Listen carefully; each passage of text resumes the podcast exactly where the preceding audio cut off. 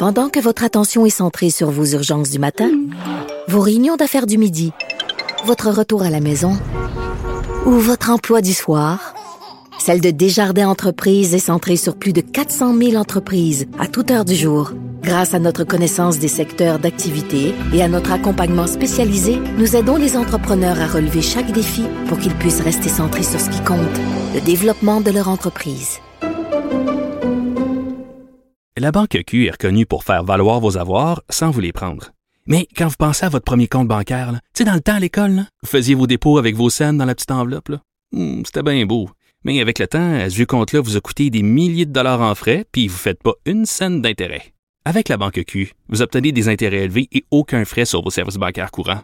Autrement dit, ça fait pas mal plus de scènes dans votre enveloppe, ça. Banque Q, faites valoir vos avoirs. Visitez banqueq.ca pour en savoir plus. Grand philosophe, poète dans l'âme, la politique pour lui est comme un grand roman d'amour. Vous écoutez Antoine Robitaille, là-haut sur la colline. Abolir la loi sur les Indiens, plusieurs en parlent, notamment le Bloc québécois qui a promis de s'y atteler. Euh, plusieurs y voient le pas, le premier pas pour éliminer le racisme systémique au Canada à l'endroit des peuples autochtones. Mais est-ce possible et avec quoi remplacer cette fameuse loi? On en parle avec Ghislain Otis, qui est professeur de droit à l'Université d'Ottawa, expert en droit autochtone. Bonjour, M. Otis. Bonjour.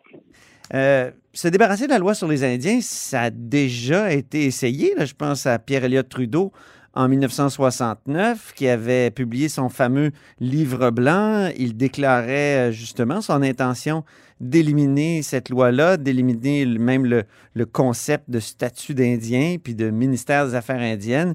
Euh, donc, c'est une vieille idée qui n'a pas fonctionné. Euh, Est-ce que c'est bien de la ramener? Oui. Vous avez parlé du livre blanc du premier ministre Trudeau père qui avait euh, mis de l'avant l'idée d'abolir non seulement euh, la loi sur les Indiens, mais aussi de démanteler les réserves et de mettre fin au registre des Indiens, donc au statut d'Indien.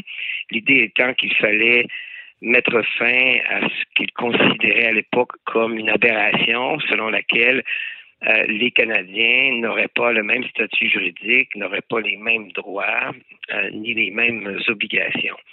Alors, il avait une conception très libérale, individualiste et universaliste là, de, de, de, de, de, ce que constitue le, le, la société canadienne. Mm-hmm. Et, et euh, il s'est heurté à un ressac euh, violent et vigoureux de la part du monde autochtone lui-même.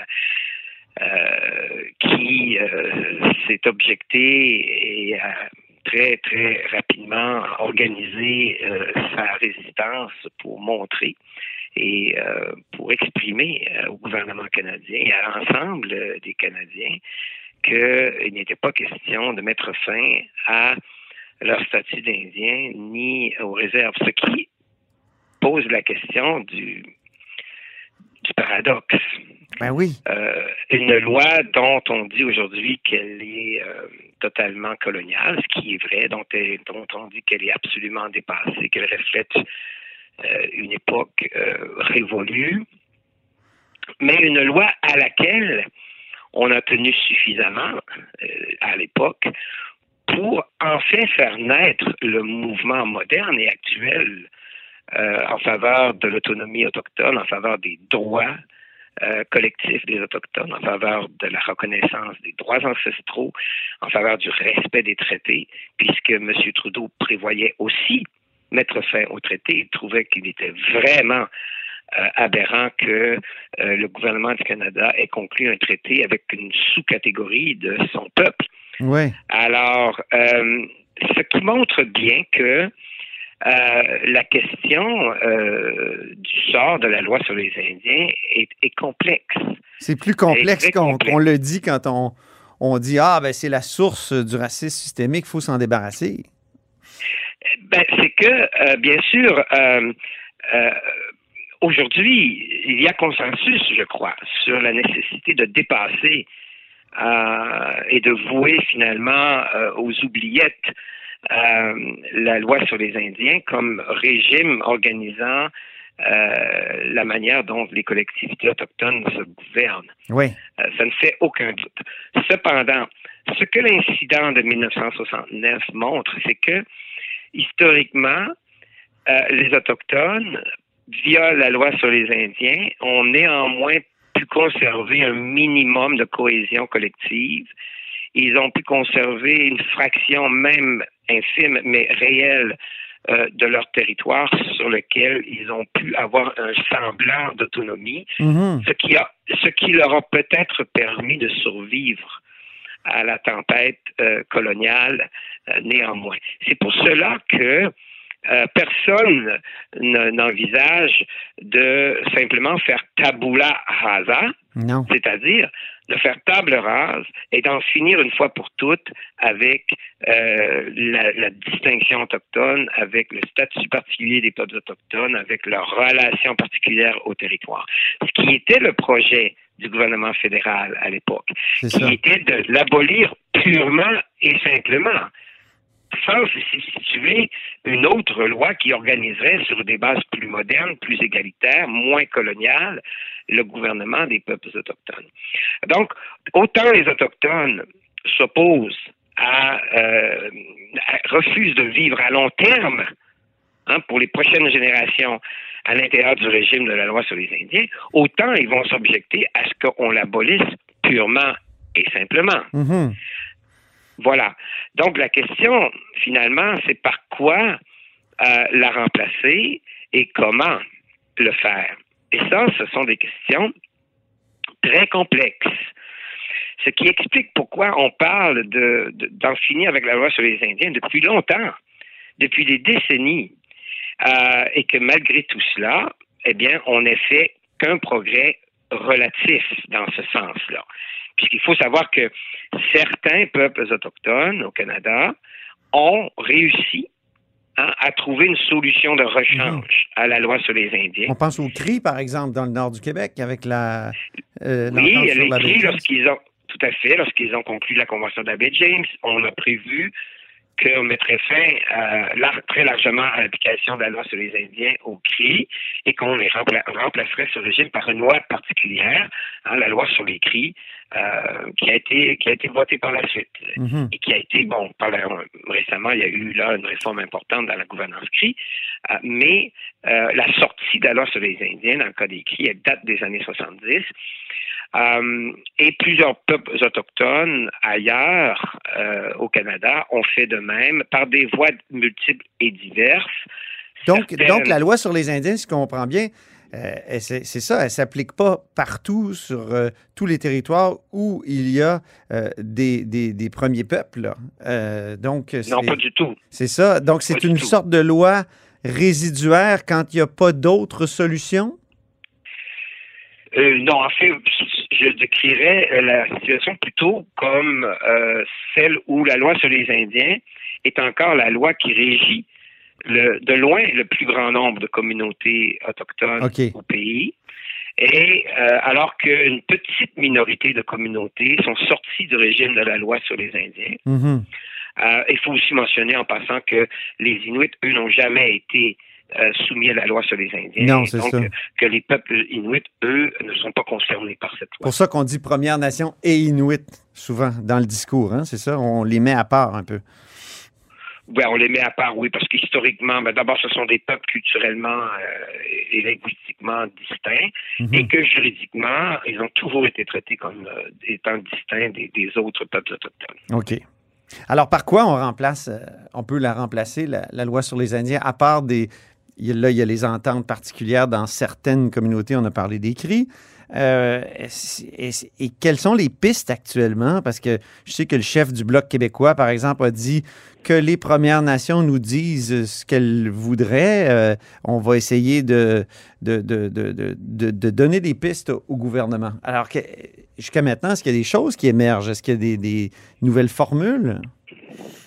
Ben, d'abord, il faut voir euh, que déjà, les formules, les solutions de rechange à la loi sur les Indiens qu'on a mis en place sont multiples. Mhm. et, ref- et reflète les situations, les besoins, les aspirations de chaque peuple concerné.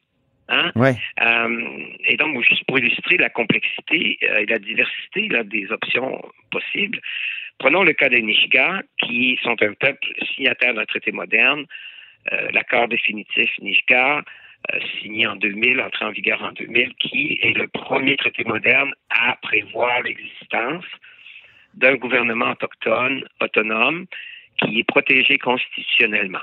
Donc, Mhm. on a là un gouvernement autochtone fondé sur un traité, le traité étant lui-même protégé par la Constitution. On a donc un troisième ordre de gouvernement autochtone. C'est bon? Oui. Alors, euh, mais là, vous voyez, eux, ils ont opté pour un modèle euh, national de gouvernement. Mhm. C'est-à-dire qu'ils sont quatre communautés locales Nishka, mais elles sont regroupées au sein d'un seul et même ordre politique et gouvernemental euh, qui exerce, euh, qui est lui-même subdivisé en deux paliers de gouvernement. Ah bon? Le, le gouvernement national Nishiga, qui a des compétences législatives eu égard aux matières qui intéressent l'ensemble du peuple Nishiga, et chaque gouvernement, et chaque communauté locale a son propre gouvernement qui, lui, se voit confier des compétences de nature locale, euh, de type municipal, par exemple. Donc, vous voyez, dans ce cas-là, on a eu un peuple qui a la cohésion suffisante pour s'organiser dans une forme complexe de gouvernance à deux Ouais. paliers de gouvernement. On Et pourrait voir cas- ça, évidemment, euh, ça pourrait s'appliquer aux Mohawks ici, au Québec, ou aux Inuits. euh, Ben, ça, c'est chaque peuple qui le veut, mais plusieurs peuples sont beaucoup euh, trop divisés pour actuellement, ah, éclatés sur, le un territoire ou divisés en... politiquement. Politiquement, C'est-à-dire qu'ils ne s'entendent pas nécessairement, ils ont- n'ont pas tous nécessairement la même vision Mhm. euh, de la gouvernance, de sorte que euh, il y a différents modèles de gouvernement disponibles. Un modèle national ou un modèle purement local. On voit émerger des modèles purement locaux dans certains cas, ce qui évidemment va éventuellement soulever des grands défis de coordination sur le territoire entre des communautés locales qui se partagent un territoire commun. Ouais. Alors, vous voyez que c'est d'une complexité. Donc, il y a, il y a le- il y a le, le niveau de, si on veut, l'échelle de gouvernance qui est Mhm. un enjeu.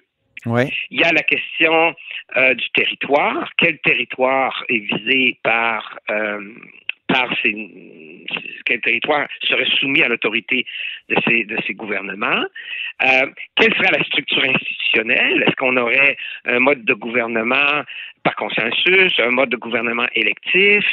Euh, Hmm. qui serait visé par les lois? Est-ce qu'on aurait des compétences personnelles ou des compétences territoriales?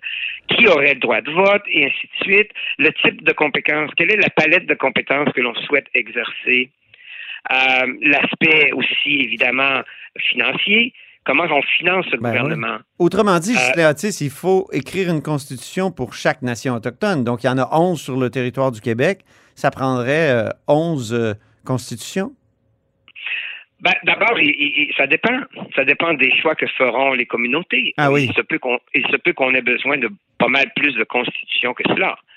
Mhm. Si si les communautés euh, optent pour une, gouver- une- une gouvernement un gouvernement purement local, alors euh, imaginez par exemple, mais ça ce n'est qu'une hypothèse, Oui. hein, il y a il y a euh, il y a quatre communautés, euh, c'est moi, il y a trois communautés Mohawks, c'est ça? Oui. Ben, ça ferait trois constitutions Mohawk. Oui. Chacune s'appliquant à, ch- à- à- à une communauté distincte. Ou, autrement, ou si on s'entend, ben, on peut avoir une constitution Mohawk qui va régir euh, les matières communes aux à l'ensemble des quatre communautés. Donc, Comme, oui, c'est ça. Il peut y avoir une communauté Mohawk, mais avec euh, trois provinces Mohawk. euh, une- une Utilisez l'expression province. mais Oui, j'utilise. Oui, c'est vrai, c'est peut-être pas la bonne expression que, que j'aime pas d'ailleurs pour le ouais. Québec, mais en tout cas. Ouais. Mais, euh, mais donc, entend- entendons-nous bien, donc, euh, euh, oui, effectivement, c'est une démarche qui est une démarche constitutionnelle. Et d'ailleurs, les peuples eux-mêmes le comprennent d'emblée, parce que vous devez savoir qu'il y a actuellement, au moment où nous nous parlons, euh, plusieurs communautés qui mènent des opérations euh, constitutionnelles importantes, qui font des travaux constitutionnels importants, qui s'efforcent de définir leur propre cadre constitutionnel, leur propre modèle constitutionnel. Euh, ils, ils, tentent de répondre à l'ensemble des questions que j'évoquais tout à l'heure, y Mhm. compris aussi à la question vraiment existentielle de savoir quelle part on va faire à- aux traditions juridiques autochtones, aux lois autochtones, aux lois traditionnelles autochtones, dans les gouvernements autochtones, quelle part va-t-il y avoir de droit écrit et ou de droit coutumier oral, et ainsi de suite. Voilà. Donc, bien sûr que c'est une démarche complexe, ce n'est pas une démarche de court terme, et, et plusieurs peuples travaillent depuis quelques années déjà à se définir collectivement et constitutionnellement en vue de franchir le cap qui permettra de dépasser le vieux régime désuet et colonial de la loi sur les Indiens. Mais entre-temps, par défaut, c'est la loi sur les Indiens qui prévaut. OK? Mhm. Donc, euh, voilà. Et, et- et sinon, il y a des communautés qui ont essayé de- d'agir unilatéralement, Oui. Euh, c'est-à-dire de sauter des étapes et de se fonder sur le, euh, le droit inhérent à l'autonomie gouvernementale, euh, dont ils prétendaient qu'il est reconnu par la Cour, par euh, la Constitution, pour essayer de contourner la loi sur les Indiens. En se fondant sur leur juridiction inhérente. hein. Alors, ils ont, par exemple, organisé, mis en place des lois sur les, les- les casinos. Oui. Euh, on a mis, on a créé des casinos, mais totalement en dehors du cadre législatif euh, de la loi sur les Indiens et en dehors du cadre euh, de la loi fédérale. Euh, et donc, ils ont voulu tester leur juridiction inhérente euh, par une approche donc unilatérale à la pièce, c'est-à-dire que un dossier ponctuel, les casinos, Oui. est utilisé pour tester euh, la faisabilité constitutionnelle d'un droit inhérent qui, lui, est un droit totalement autonome et en marge de la loi sur les Indiens. Vous comprenez? Oui, oui, oui. Et bon, ils ont échoué. La Cour suprême, dans une affaire importante, l'affaire Pamajuan, a dit, écoutez, on ne décidera pas si la Constitution reconnaît aux peuples autochtones un droit ancestral inhérent. Mais si on le présume pour les fins de la présente affaire, les demandeurs ont quand même échoué à apporter la preuve requise pour établir l'existence d'une compétence en matière de casino, Mhm. parce qu'ils n'ont pas prouvé que leurs ancêtres euh, exerçaient une juridiction de la même nature euh, au moment du contact. Et donc, euh, ils ont échoué. De sorte qu'au moment où nous nous parlons encore aujourd'hui, bien que la plupart des experts estiment que les Autochtones ont un droit inhérent à l'autonomie gouvernementale, en marge de la loi sur les Indiens, que ce droit-là devrait être reconnu comme le fondement moderne d'une solution de rechange à la loi sur les Indiens. Malgré cela, la jurisprudence n'a pas encore confirmé cela. Mhm. Moi, je suis un de ceux qui croient que ce n'est qu'une question de temps. Oui. Et j'imagine qu'avec euh, la loi C15 là, qui a été adoptée en juin, la loi concernant la Déclaration des Nations Unies sur les droits des peuples autochtones, récemment André Binette à ce micro me disait ça va vraiment accélérer les questions d'autonomie gouvernementale, donc ça va peut-être aider certaines communautés euh, à, euh, à adopter des, des, constitutions ou à s'organiser justement euh, Oui, gouvernementalement. ben, ouais, sauf Mais- qu'il faut, Oui. il faut bien comprendre, En terminant peut-être, parce que oui, oui, c'est bien. Donc, on parlera de une autre fois de la loi C15. oui, oui, on en reparlera. Je vous remercie infiniment, Ghislain Antis. C'était un plaisir. Puis, comme vous le dites, on se reparle bientôt de tous ces sujets. Et c'est tout pour La Haut sur la Colline en ce mercredi. Merci beaucoup d'avoir été des nôtres et je vous dis à demain.